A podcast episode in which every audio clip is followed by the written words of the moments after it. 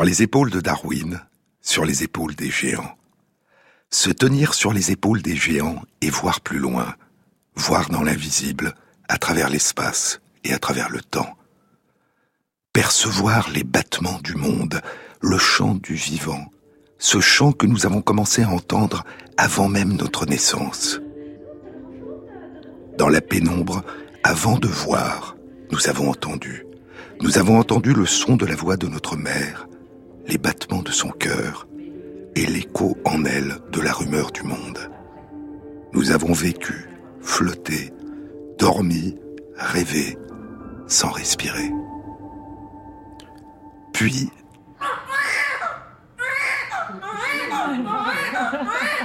nous sommes nés. Et en plongeant dans le froid, le bruit et la lumière, nous avons soudain pour la première fois empli nos poumons d'air et poussé notre tout premier cri. Ce petit cri douloureux, dit Maupassant, ce petit cri douloureux, ce miaulement frêle d'enfant nouveau-né, lui entra dans l'âme, dans le cœur, dans tout son pauvre corps épuisé. Et elle voulut d'un geste inconscient tendre les bras. Ce fut en elle comme une traversée de joie, un élan vers un bonheur nouveau qui venait d'éclore, elle se trouvait en une seconde délivrée, apaisée, heureuse. Heureuse comme elle ne l'avait jamais été. Son cœur et sa chair se ranimaient. Elle se sentait mère.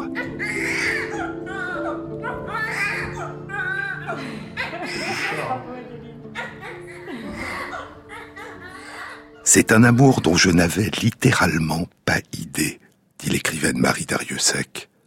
J'en avais entendu parler.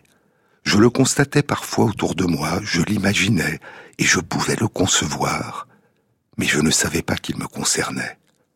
Quand le bébé est né, la stupéfaction et l'amour se confondaient. Je l'aimais et je l'admirais d'être là, d'avoir surgi de façon si incongrue, si insolente. Il m'était difficile de croire que les autres bébés font de même. Dans la salle d'accouchement, nous étions quatre le père du bébé, l'accoucheur, l'infirmière et moi. Tout à coup, nous sommes cinq. Sa présence est stupéfiante, incompréhensible.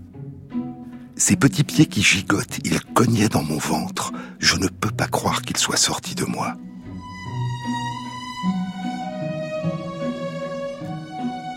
Tous les jours, dit l'écrivaine Camille Laurence, tous les jours je regarde ma fille comme si elle venait de naître et je n'en reviens pas. On ne revient pas de la naissance. On y reste. On y est toujours. Je m'émerveille de ses gestes, de ses sourires, de ses phrases. C'est toujours la première fois. Je me souviens de ce vers dont j'ai oublié l'auteur et qui résume pour moi l'amour maternel. Il faut savoir se mettre tout entier dans une feuille et la voir qui s'envole. Mettre un enfant au monde est un bouleversement. Et avant le bouleversement de la naissance, il y a eu les profondes transformations affectives et émotionnelles qui accompagnent la grossesse et une métamorphose du corps entier. Un corps plongé dans un bain d'hormones. L'élévation de la production de progestérone atteint un niveau plus de dix fois plus important que dans les jours qui suivent chaque mois l'ovulation et la production d'estrogène durant la grossesse dépasse la quantité totale produite durant toute la vie d'une femme, en dehors de la période de la grossesse. Et lors de l'accouchement, il y aura une élévation de la production d'autres hormones encore, dont l'ocytocine et la prolactine. Des études ont montré que durant la puberté, l'élévation soudaine de la production des estrogènes et de la progestérone chez les filles et de la testostérone chez les garçons a un effet important non seulement sur les transformations du corps et sur les changements de représentation et de comportement qui accompagnent l'adolescence, mais aussi sur la réorganisation anatomique du cerveau. La grossesse et l'accouchement pourraient-ils avoir un effet semblable sur la structuration du cerveau de la mère qui met au monde un enfant? C'est la question qu'a explorée pour la première fois une étude publiée le 15 décembre 2016 dans Nature Neuroscience. L'étude a été réalisée dans le département de neurosciences cognitives de l'Université autonome de Barcelone, en Espagne, par Elseline Huxema, une chercheuse du laboratoire du développement du cerveau à l'université de Leiden, aux Pays-Bas. Elle impliquait 12 autres chercheurs.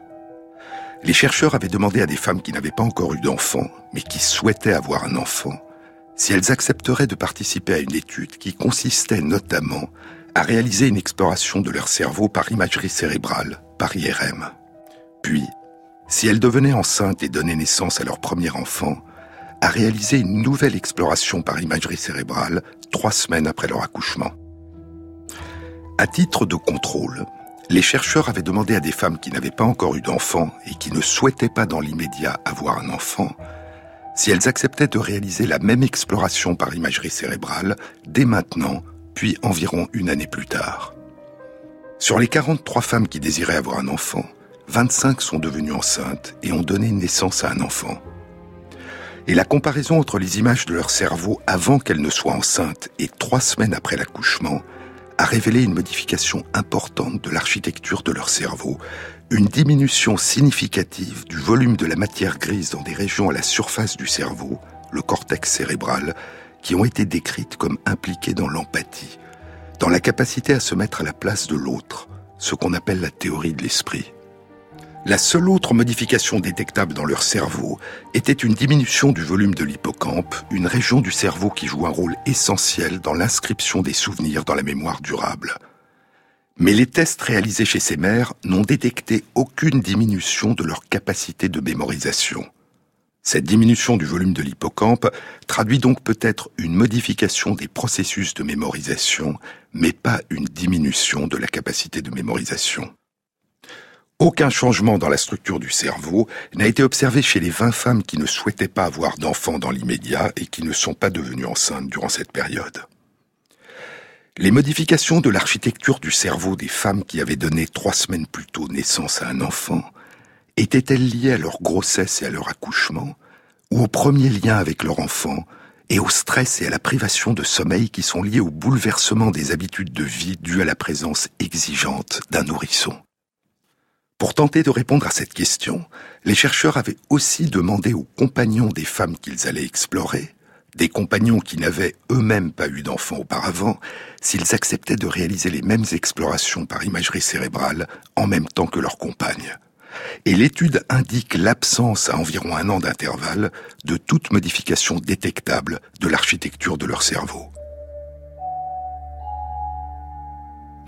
Et ainsi, même si l'implication des pères dans les soins et l'attention aux nouveau-nés est rarement aussi intense que celle des mères, ces résultats suggèrent que l'arrivée d'un nourrisson dans le foyer n'est probablement pas la cause principale des modifications du cerveau observées chez les mères qui donnent pour la première fois naissance à un enfant. Pour explorer plus avant chez les jeunes mères les effets possibles des modifications de l'architecture de leur cerveau, les chercheurs leur ont demandé, pendant qu'elles étaient dans l'appareil d'imagerie cérébrale, de regarder des photos de leur bébé ou d'autres bébés. Et lorsqu'elles regardaient des photos de leur bébé, les régions de leur cerveau qui s'activaient le plus étaient les régions qui s'étaient modifiées, ces régions du cerveau impliquées dans l'empathie et dans le lien affectif qui rattache la mère à son nouveau-né. Ces deux premiers mois qui ont suivi sa naissance, dit Marie Dariussec, je n'étais au monde qu'à demi. N'entendant qu'à demi ce qu'on me disait, ne voyant qu'à demi les gens, lisant mal les livres. La moitié de mon cerveau était à lui. Avait-il assez chaud? Respirait-il bien? Ne l'avais-je pas entendu geindre? C'était une forme de folie. J'étais en contact permanent avec un autre monde, comme une extraterrestre percevant sans répit dans sa boîte crânienne les échos de sa planète d'origine. J'étais doué d'ubiquité, de suprasensitivité. Et plus tard, dans cette maison où nous passons nos vacances, j'écris dans le jardin. Le bébé dort dans une pièce calme, fraîche, à l'abri des chats et des courants d'air. Plusieurs portes nous séparent. Pourtant, je sens son réveil. Je me lève, il vient d'ouvrir les yeux. Il joue avec ses mains, il chante, il ne pleure pas encore. Une horloge de plus bat-elle dans mon cerveau. Un sixième sens m'est-il échu qui percevrait sans que je le sache, sans que je les guette, ces variations au fond de la maison? Comme si le bruit des arbres, des oiseaux, du vent se doublait d'une fréquence intime, d'une autre façon d'écouter.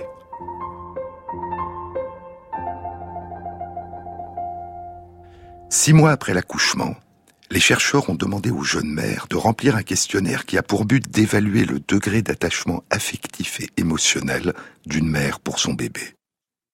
Et les résultats indiquent que plus les changements détectés dans le cerveau, c'est-à-dire plus la diminution de volume de matière grise dans certaines régions du cortex impliquées dans l'empathie était importante, et plus le degré d'attachement affectif de la maman au bébé mesuré par le test était important. Et ainsi, il semble que ces modifications de la structure du cerveau soient associées à un renforcement du lien entre la mère et l'enfant, à une plus grande attention, à une plus grande empathie. Cette réduction du volume de matière grise dans certaines régions de la surface du cerveau est-elle due à une diminution du volume de certaines cellules nerveuses ou d'autres cellules présentes dans le cerveau comme les cellules qui composent les vaisseaux sanguins?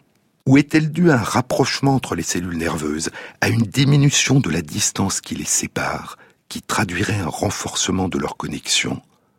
L'étude ne permet pas de le savoir. Mais une étude antérieure, publiée en 2015 dans Social Cognitive and Affective Neuroscience, suggérait l'existence chez des adultes jeunes d'une relation entre une moindre épaisseur du cortex cérébral dans certaines régions du cerveau et une plus grande capacité à interpréter les intentions et les états mentaux des autres, une plus grande capacité à se mettre à la place des autres. Et ainsi, moins peut signifier plus. Une réduction de volume de matière grise dans certaines régions du cerveau impliquées dans l'empathie peut signifier davantage d'empathie, une plus grande intersubjectivité, une plus grande place accordée en soi à l'autre, démunis, vulnérables, qui dépend entièrement de nous. Mais combien de temps peut durer cette empreinte que la maternité inscrit au plus profond de la mère? Pour répondre à cette question, Elseline Huxema et ses collègues ont demandé aux 25 mères chez qui ils avaient réalisé l'étude si elles acceptaient qu'une autre imagerie cérébrale soit réalisée deux ans après leur accouchement. Et chez les 11 mères qui n'ont pas été à nouveau enceintes durant cette période, les chercheurs ont refait une étude par imagerie cérébrale deux ans après la naissance de leur premier enfant. L'une des modifications qui avait été mise en évidence trois semaines après la naissance de l'enfant, deux ans plus tôt, une diminution du volume de l'hippocampe, n'était plus décelable deux ans après l'accouchement. L'hippocampe avait retrouvé son volume initial. En revanche, les autres modifications de l'architecture du cerveau, la diminution du volume de matière grise dans le cortex cérébral de certaines régions du cerveau impliquées dans l'empathie, avaient persisté. Elles avaient persisté durant deux ans. Combien de temps encore cette recomposition du cerveau peut-elle persister? Cinq ans? Dix ans? Durant toute l'existence? On ne le sait pas. Mais ce que cette étude suggère, c'est que devenir mère est une véritable métamorphose. C'est, d'une certaine façon, devenir autre. Parfois, les chercheurs peuvent être intimement concernés par leur sujet de recherche. Parfois, dit Borges, les chercheurs sont ce qu'ils cherchent. J'étais enceinte de mon premier enfant quand j'ai analysé les résultats de cette recherche, dit Elseline Huxema. Et malheureusement, je n'ai pas pu réaliser une imagerie de mon cerveau avant et après ma première grossesse. Aujourd'hui, après cette première étude qui a en tout duré cinq ans et demi, Elseline Huxema est à nouveau enceinte. Et oui, dit-elle, oui, cette fois, j'ai fait une IRM avant ma grossesse, et je vais refaire des IRM après avoir donné naissance à mon enfant. Cette étonnante sculpture du cerveau par la maternité qu'a révélée l'étude publiée par Elseline Huxema et ses collègues, cette étonnante sculpture du cerveau est-elle due aux profondes transformations biologiques du corps induites par la grossesse puis par l'accouchement, ou aux profondes modifications psychiques, émotionnelles, affectives que vit une femme qui commence à tisser un lien avec son nouveau-né, ou un mélange des deux l'étude ne permet pas de répondre. Il faudrait, pour explorer plus avant cette question, réaliser la même étude chez des femmes qui s'engagent dans la maternité par l'adoption d'un enfant. Il faudrait réaliser cette même étude chez des femmes qui désirent adopter un enfant avant et après l'arrivée de l'enfant.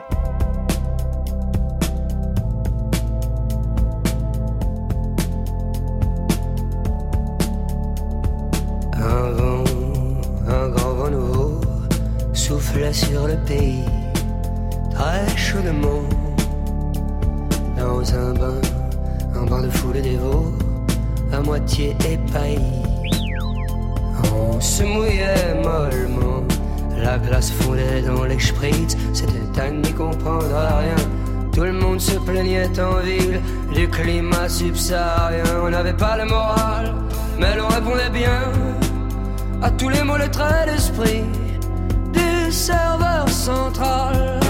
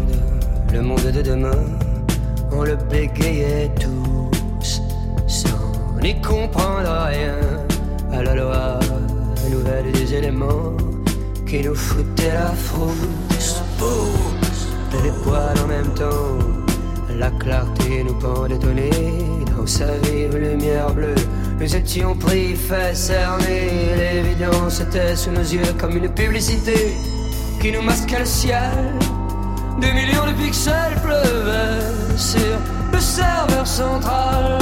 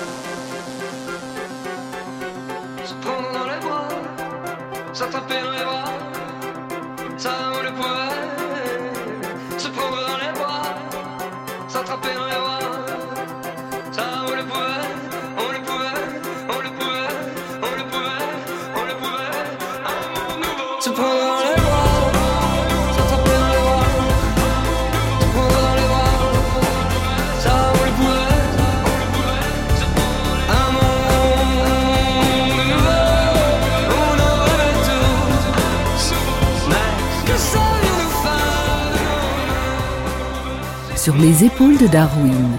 Jean-Claude Amezen sur France Inter. Naître, dit Camille Laurence, naître, c'est un abandon paradoxal. On se sépare d'un être dont on ne peut pas se passer.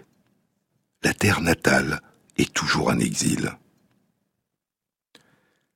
La première terre où nous sommes venus au monde et que nous quittons à la naissance, ce n'est pas une terre, c'est l'intérieur du corps de notre mère, dont le sang nous nourrit. Puis nous nous séparons et nous nous retrouvons pour la première fois sous une forme nouvelle. Dès notre naissance, nous découvrons pour la première fois la faim. Et comme tous les mammifères depuis plus de 200 millions d'années, nous sommes nourris de lait.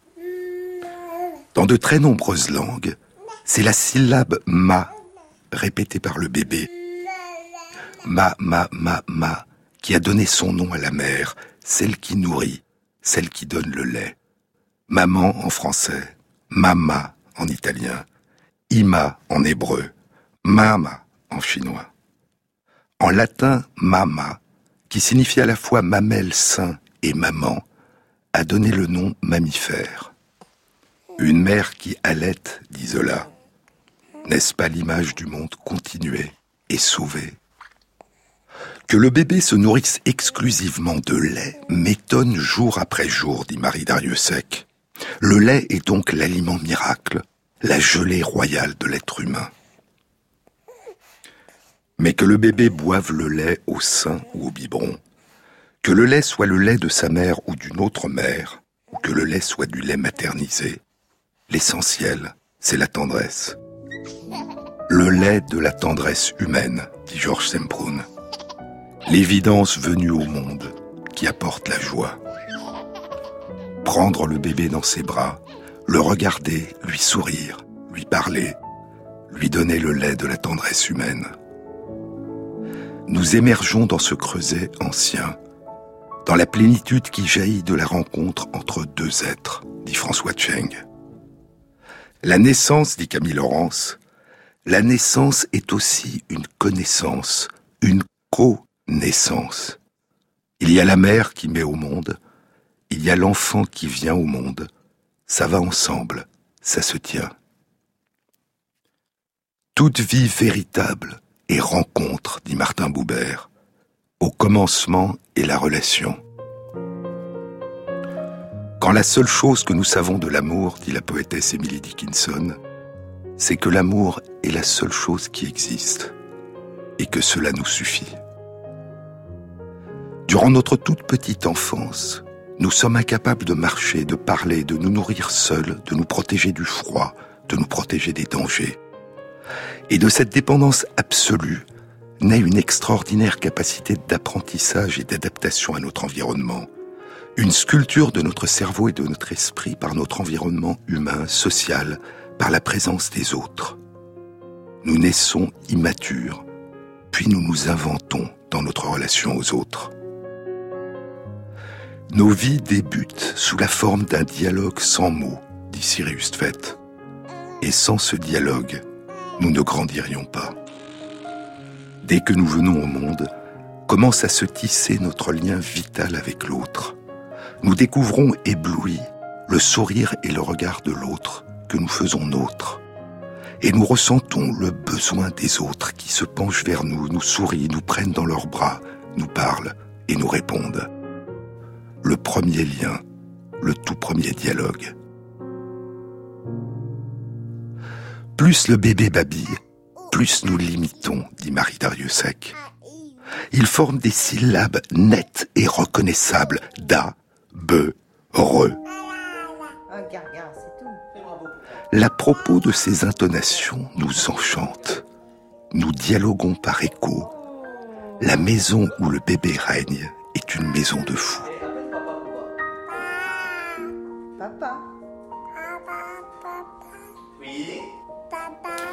Hier, je le tenais dans mes bras, et il fixait un point de l'espace. Il tendait la main vers le vide et souriait. Puis, il a semblé écouter. Il a répondu Aglibawija et il a éclaté de rire. Et tous les jours, poursuit Marie Dariussec, et tous les jours, l'amour augmente. C'est inouï, inespéré.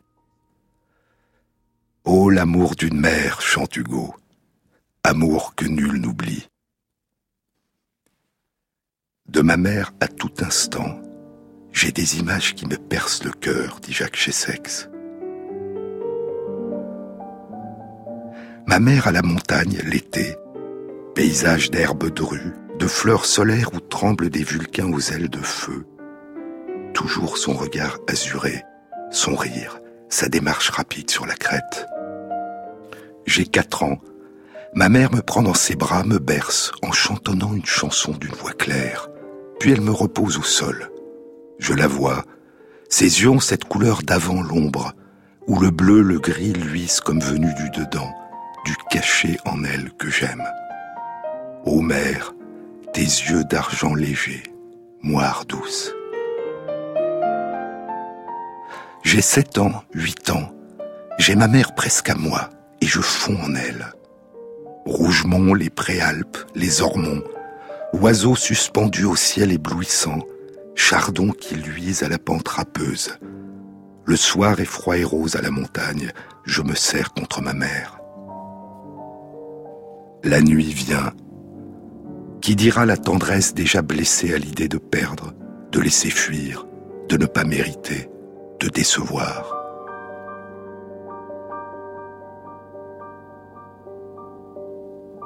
La joie et la peur. La peur tragique de ne pas mériter cette joie. La peur que cela disparaisse, la peur de se retrouver seul, abandonné à soi-même, la peur que la présence se transforme en absence.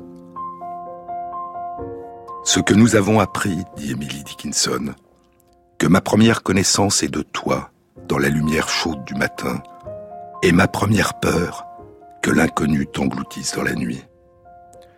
Et parfois, la déchirure se produit dans la réalité. La perte a lieu, et la mer disparaît dans la nuit. Mais on n'en finit pas de partir à sa recherche, de la convoquer en soi. En sa présence, tout prenait vie. Elle projetait autour d'elle une lumière enchantée, de telle sorte qu'à travers ses yeux, le monde se parait de couleurs éclatantes. C'est un roman, The Goldfinch, le chardonneret, le beau roman de l'écrivaine Donna Tartt. Théo a perdu sa mère quand il avait 13 ans. Après la mort de ma mère, dit Théo, je déployais des efforts considérables pour avoir son image à l'esprit quand je m'endormais, de façon à peut-être rêver d'elle, sauf que ce n'était jamais le cas. Ou plutôt, je rêvais d'elle en permanence, mais en tant qu'absence, pas en tant que présence. Une brise soufflant à travers une maison à peine quittée.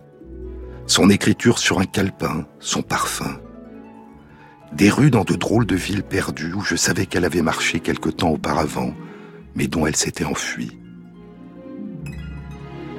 Une ombre s'éloignant d'un mur inondé de soleil.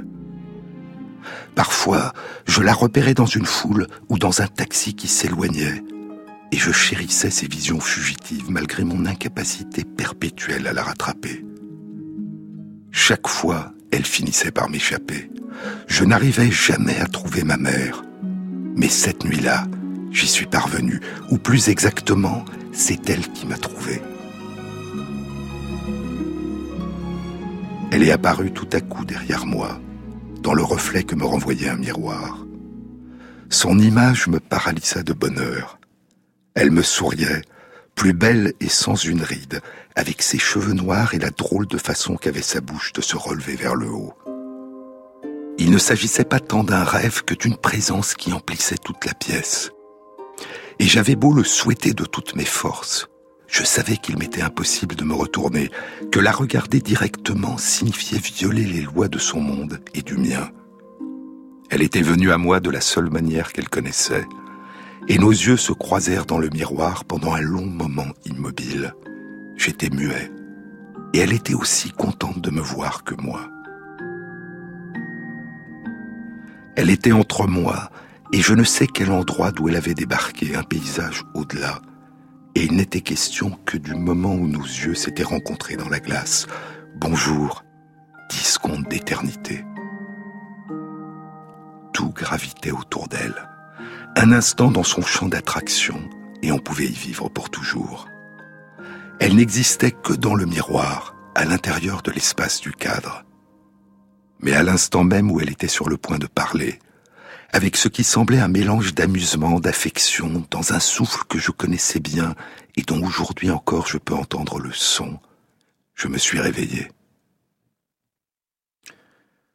Quand nous avons la chance que notre mère nous accompagne au long de notre vie, vient le temps parfois où les relations s'inversent. Alors c'est l'enfant qui devient le parent de sa mère. Ma mère mon enfant, dit Tahar Benjeloun. C'est dans un livre empli d'amour, sur ma mère. Le livre commence ainsi. Depuis qu'elle est malade, ma mère est devenue une petite chose à la mémoire vacillante. Elle convoque les membres de sa famille, morts depuis longtemps. Elle leur parle, s'étonne que sa mère ne lui rende pas visite, fait l'éloge de son petit frère qui, dit-elle, lui apporte toujours des cadeaux, ils défilent à son chevet et passent de longs moments ensemble. Je ne la contrarie pas, je ne les dérange pas. Ma mère revisite mon enfance, poursuit Benjeloun. Sa mémoire s'est renversée, éparpillée sur le sol mouillé. Le temps et le réel ne s'entendent plus. Et plus tard, plus loin, j'ai donné à manger à ma mère. Ma mère, mon enfant. Une petite fille qui mange les yeux fermés, et ma main tremble d'émotion. Prendre sa main, lui parler, lui raconter une histoire et attendre un signe des paupières ou des lèvres qui bougent à peine. Les souvenirs ont besoin de soleil, de lumière et de musique. C'est l'été sur la terrasse de la maison de Marchane, face à la mer. Le vent d'Est est furieux, ce qui énerve ma mère. Et elle dit regretter l'époque où elle vivait à Fès, dans la Médina, où jamais le vent ne s'aventurait. Je l'observe, et je la revois serrant un foulard sur sa tête. Dans cette lumière équivoque du passé, des voix se croisent, des regards se mélangent à la recherche d'une belle sérénité. Ma mère a toujours été sereine. Elle n'a jamais perdu totalement cette capacité d'être présente au monde, avec calme et élégance. Elle sourit et ferme les yeux. J'aime ma mère pour ce qu'elle est, pour ce qu'elle m'a apporté, poursuit Benjeloun. Je me dis souvent, que serais-je sans la bénédiction des parents? La bénédiction, cela n'a rien à voir avec la religion, mais on doit respect, assistance et amour à ceux qui nous ont fait. Je n'ai pas honte de revendiquer cette bénédiction. C'est une passion, un fil de soie tendu entre deux êtres, un amour gratuit, simple et évident. Et plus tard encore, le passé ressurgira. Un passé inconnu, avant le commencement, avant même les souvenirs, un passé qui se réinvente sous la forme des rêves. Je la reverrai jeune et belle, dit Tahar Benjeloun. Je la reverrai enceinte de moi, dans la chaleur de l'été fasci. Je la reverrai à Sidi Arazem, alors que je suis accroché à ses seins. Je la verrai au printemps d'Ifran chez ma tante, légère, heureuse, insouciante. Ces rêves, je les attends et je serai triste au réveil parce que ma mère ne sera pas là. Je serai l'enfant inconsolé, celui que l'école ennuie et qui préfère l'intimité des femmes et les fêtes des après-midi à la maison. J'irai me réfugier dans le sous-sol, entre les jarres des provisions, et je lui ferai peur. Je sortirai de là en criant ma joie d'avoir réussi à l'effrayer. Je l'apercevrai dans la foule, et elle ne me reconnaîtra pas. Je me réveillerai en sursaut et j'appellerai au secours. J'irai sur la terrasse de notre première maison à Tanger et je regarderai la mer à ses côtés. Je lui parlerai et elle ne m'entendra pas.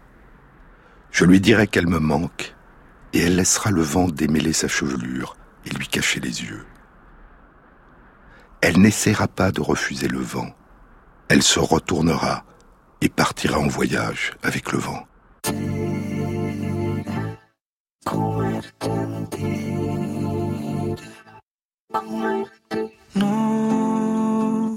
Puedo más que pensar en tu de hablar,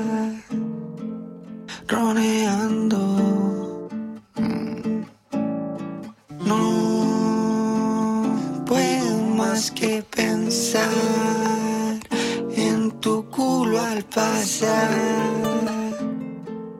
rebotando. Y en tu forma de atarte el pelo con una cola para atrás. Quiero agarrarte, no aguanto más sin comerte entera.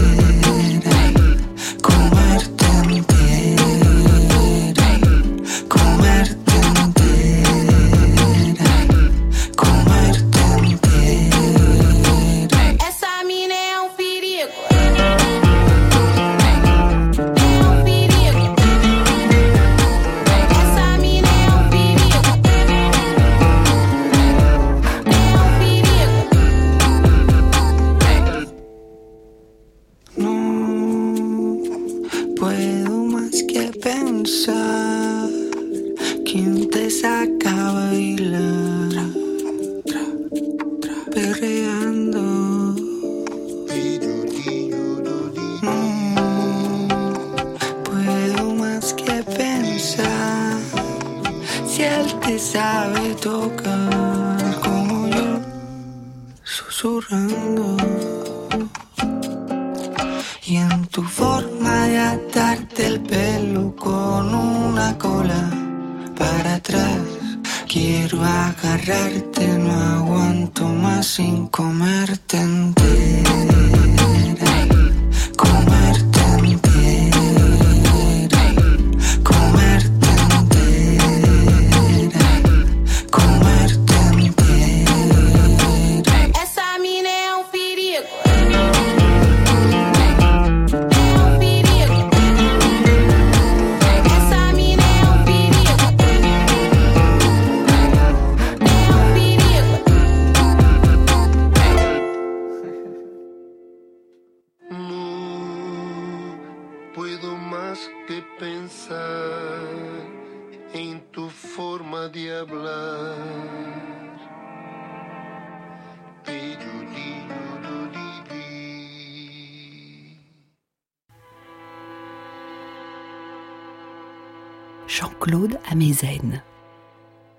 Personne ne naît une seule fois, dit la poétesse Anne Michaels.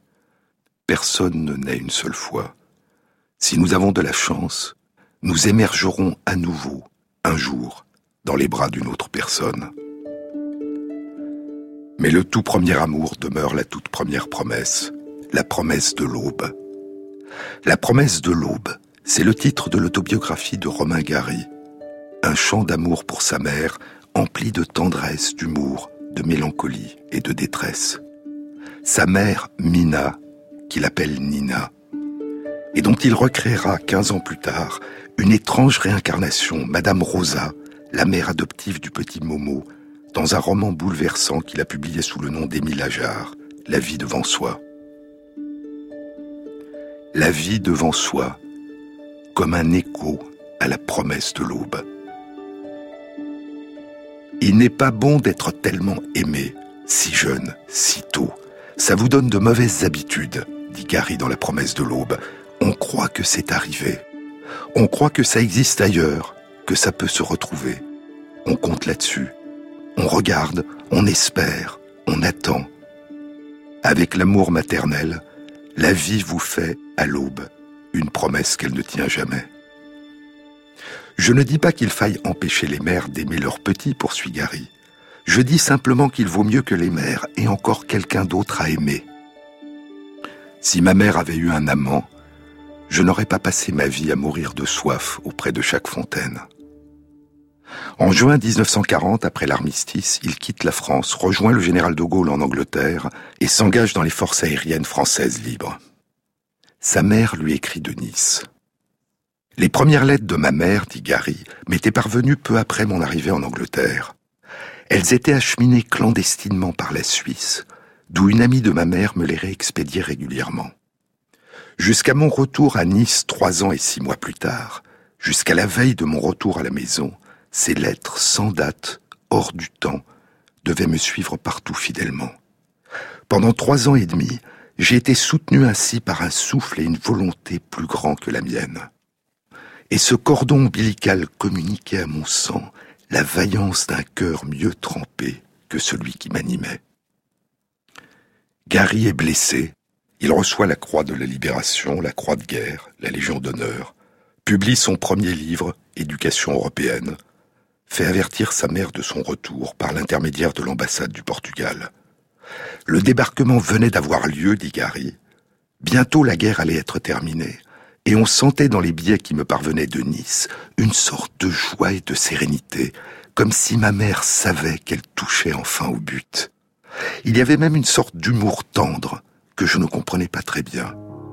Mon fils chéri, voilà bien des années que nous sommes séparés, et j'espère que tu as pris maintenant l'habitude de ne pas me voir, car enfin, je ne suis pas là pour toujours. Rappelle-toi que je n'ai jamais douté de toi. J'espère que quand tu reviendras à la maison et que tu comprendras tout, tu me pardonneras. Je ne pouvais pas faire autrement. Qu'avait-elle bien pu faire? Que devais-je lui pardonner? Un peu plus tard, Romain Gary est de retour à Nice. À l'hôtel pension Mermont où je fis arrêter la Jeep, il n'y avait personne pour m'accueillir. On y avait vaguement entendu parler de ma mère, mais on ne la connaissait pas. Mes amis étaient dispersés. Il me fallut plusieurs heures pour connaître la vérité. Ma mère était morte trois ans et demi auparavant, quelques mois après mon départ pour l'Angleterre. Mais elle savait bien que je ne pouvais pas tenir debout sans me sentir soutenu par elle, et elle avait pris ses précautions. Au cours des derniers jours qui avaient précédé sa mort, elle avait écrit près de 250 lettres qu'elle avait fait parvenir à son ami en Suisse. Je ne devais pas savoir. Les lettres devaient m'être expédiées régulièrement. C'était cela, sans doute, qu'elle combinait avec amour lorsque j'avais saisi cette expression de ruse dans son regard à la clinique Saint-Antoine, où j'étais venu la voir pour la dernière fois. Je continuais donc à recevoir de ma mère la force et le courage qu'il me fallait pour persévérer, alors qu'elle était morte depuis plus de trois ans. Le cordon ombilical avait continué de fonctionner. Le livre est un chant d'amour à sa mère qui lui a donné naissance à Vilno, aujourd'hui Vilnius, la capitale de la Lituanie, qui était alors en Russie, puis après la Première Guerre mondiale, a fait partie de la Pologne. Sa mère, qui émigre avec lui en France, et ils s'installeront à Nice en 1928, alors qu'il a 14 ans. La promesse de l'aube se termine par cette extraordinaire preuve d'amour que lui donne sa mère, ce dialogue par-delà la mort, cette présence qui le soutient durant les combats. Mais ce bouleversant hommage rendu à sa mère est une invention d'écrivain. La mère de Romain Gary est morte peu après son départ. Et Gary était tout à fait au courant de la maladie de sa mère, écrit Mireille Sacotte dans son commentaire de La promesse de l'aube. La scène d'adieu à l'hôpital de Nice correspond probablement à leur dernière rencontre. Et il a été informé de la mort de sa mère très rapidement, à Londres. Celle-ci a été accompagnée jusqu'à la fin par Sylvia et René Agide, ses amis de jeunesse, à qui le livre est en toute justice dédié, poursuit Mireille Sacotte et sa mère n'a jamais écrit la moindre lettre posthume à lui envoyer. C'est une invention très émouvante et très habile d'écrivain. C'est la façon qu'il a trouvée, au-delà des deux parties consacrées à l'adolescence et à l'enfance, où leur cohabitation va de soi, de continuer à faire fonctionner ce couple dans la troisième partie, celle de la guerre, où non seulement ils étaient séparés, mais où de fait, elle était irrémédiablement muette. La logique du romancier a prévalu sur la fidélité du biographe. Et ainsi, le cordon ombilical a merveilleusement fonctionné entre mère et fils, mais dans l'autre sens. C'est le fils écrivain qui a maintenu en vie sa mère morte pendant toute la durée de la guerre, et non le contraire. Et il s'acquitte ainsi, dit Mireille Sacotte, de sa dette envers elle, en lui offrant quelques années de vie en plus. quelques années de présence en plus, pour nous lecteurs, dans les pages d'un livre, et peut-être aussi pour lui, en train d'écrire et de se souvenir, et de l'imaginer soudain là, auprès de lui. Car le tout premier amour, on le porte en soi, comme une promesse qui n'en a jamais fini de renaître. Laisse le mort aimé revenir, dit Pascal Quignard, laisse la partition sonner dans le silence, en toi. Ce n'est pas ma mère qui est sous terre, dit Tar Benjeloun. Ma mère est là, je l'entends rire.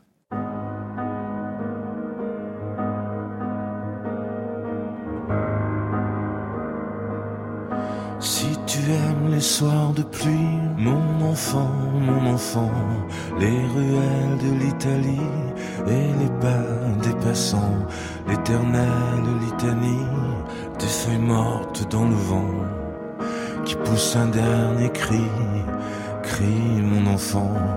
Si tu aimes les éclaircies, mon enfant, mon enfant, prendre un bain de minuit dans le grand océan. Si tu aimes la mauvaise vie, ton reflet dans les temps. Si tu veux tes amis près de toi tout le temps. Si tu prie quand la nuit tombe, mon enfant, mon enfant. Si tu ne fleuris pas les tombes, mes chéris, les absents. Si tu as peur de la bombe et du ciel si tu parles à ton ombre de temps en temps. Si tu aimes la marée basse, mon enfant, mon enfant, le soleil sur la terrasse et la lune sous le vent. Si l'on perd souvent ta trace dès qu'arrive le printemps, si la vie te dépasse, passe mon enfant. Ça n'est pas ta faute, c'est ton héritage. Et ce sera pire encore quand tu auras mon âge. Ça n'est pas ta faute, c'est ta chair, ton sang. Il va falloir faire avec ou plutôt sans. Tu oublies les prénoms, les adresses et les âges, mais presque jamais le son d'une voix, un visage. Si tu aimes ce qui est bon, si tu vois des mirages, si tu préfères Paris quand vient l'orage, si tu aimes les goûts amers et les hivers tout blancs, si tu aimes les derniers vers et les mystères troublants, si tu aimes sentir la terre et jaillir le volcan, si tu as peur du vide, vide mon enfant. Ça n'est pas ta faute, c'est ton héritage. Et ce sera pire encore quand tu auras mon âge. Ça n'est pas ta faute, c'est ta chair, ton sang. Il va falloir faire avec ou Si tu aimes partir avant, mon enfant, mon enfant, avant que l'autre s'éveille, avant qu'il te laisse son plan. Si tu as peur du sommeil et que passe le temps, si tu aimes l'automne vermeil, merveille, rouge sang, si tu as peur de la foule, mais supporte les gens, si tes idéaux s'écroulent le soir de tes vingt ans, et si tout se déroule jamais comme dans tes plans, si tu n'es qu'une pierre qui roule. France Inter, sur les épaules de Darwin, Jean-Claude Amezen. Mettre au monde, dit Marie Dariussec. Il faut affirmer la joie de mettre au monde. L'éblouissement de laisser passage à une conscience. On pousse hors de l'eau un être qui va vivre, né des courants, des fluides et du temps plus que de soi. Plus que de soi et de plus loin que soi. Nos enfants viennent à travers nous de plus loin que nous, dit le poète Khalil Gibran. Et une femme, dit Khalil Gibran, et une femme qui tenait un bébé sur son sein dit Parle-nous des enfants. Et il dit Vos enfants ne sont pas vos enfants. Ils sont les fils et les filles du désir que la vie a d'elle-même. Ils viennent à travers vous, mais pas de vous. Et bien qu'ils soient avec vous, ils ne vous appartiennent pas. Vous pouvez leur donner votre amour, mais pas vos pensées, car ils ont leurs propres pensées. Vous pouvez abriter leur corps, mais pas leurs âmes, car leurs âmes habitent la maison de demain, que vous ne pouvez visiter, pas même dans vos rêves. Vous pouvez vous efforcer d'être comme eux, mais ne cherchez pas à les faire comme vous, car la vie ne va pas en arrière, ni ne s'attarde avec hier. Vous êtes les arcs par qui vos enfants, comme des flèches vivantes, sont projetés. Que votre main d'archer les projette vers la joie. Nous avons tous été un jour des êtres sans défense, incapables de nous nourrir seuls, de nous protéger seuls, de vivre seuls, sans la tendresse des adultes qui se sont penchés vers nous. Et plus tard, nous essayerons de rendre. De rendre à ceux qui nous entourent et à ceux qui nous survivront ce que nous avons nous-mêmes reçu au tout début de notre existence, de celles et de ceux à qui nous n'avions encore rien donné, et de tant d'autres que nous ne connaîtrons jamais. Avons-nous une dette du seul fait que nous sommes venus au monde demande la romancière Margaret Atwood. Avons-nous une dette? Sommes-nous débiteurs du seul fait que nous existons? Et si tel est le cas, que devons-nous et à qui ou à quoi et comment devrions-nous rendre? Et si tel est le cas, que devons-nous? Et à qui? Ou à quoi? Et comment devrions-nous rendre ce que nous devons? On peut peut-être parler d'une dette, dit Pascal Quignard. Je ressens ce besoin de rembourser une dette qui résulte de la nativité même en nous. Nous sommes faits par d'autres et par de plus anciens que nous. Il est possible qu'un contre-don, même dérisoire, selon une étrange symétrie naturelle, soit nécessaire à toutes les données de notre vie. Rendre quelque chose à la vie, et même à la Terre, perdue dans l'univers stellaire. Une action de grâce, de gratitude rendue à la lumière, à cet incroyable hasard d'être dont chacun de nous a été, quelques années, durant les toutes premières années, un fragment encore dense et presque lumineux. Nos enfants ne sont pas nos enfants, car ils viennent de plus loin que nous, et ils ne nous appartiennent pas. Mais nous sommes responsables des enfants, de tous les enfants. Et pour cette raison, tous les enfants, dit Kailash Satyarthi, tous les enfants démunis, exploités, abandonnés, sont nos enfants. C'est en 2014 quand il reçoit avec Malala Yousafzai le prix Nobel de la paix. Ami, dit Kailash Satyarthi, le comité Nobel m'a généreusement invité à donner une conférence. Respectueusement, j'en suis incapable. Parce que je représente ici le son du silence, le cri de l'innocence et le visage de l'invisibilité. Je représente des millions de ces enfants qui sont abandonnés, et c'est pourquoi j'ai gardé une chaise vide, ici, comme un rappel. Je ne suis venu ici que pour partager les voix et les rêves de nos enfants, parce qu'ils sont tous nos enfants. Amis, dit Kailash Satyarthi, il n'y a pas de plus grande violence que de priver nos enfants de leurs rêves. Pour cette raison, je refuse d'accepter que le monde soit si pauvre, alors que seulement une semaine de dépenses militaires dans le monde suffirait à amener tous les enfants dans des salles de classe.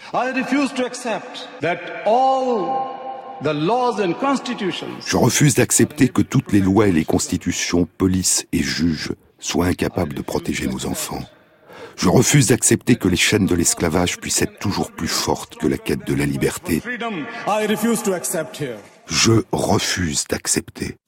Mon seul but dans la vie est que chaque enfant soit libre d'être un enfant, libre de grandir et de se développer, libre de manger, de dormir et de voir la lumière du jour, libre de rire et de pleurer, libre de jouer et d'apprendre, libre d'aller à l'école, et plus que tout, libre de rêver.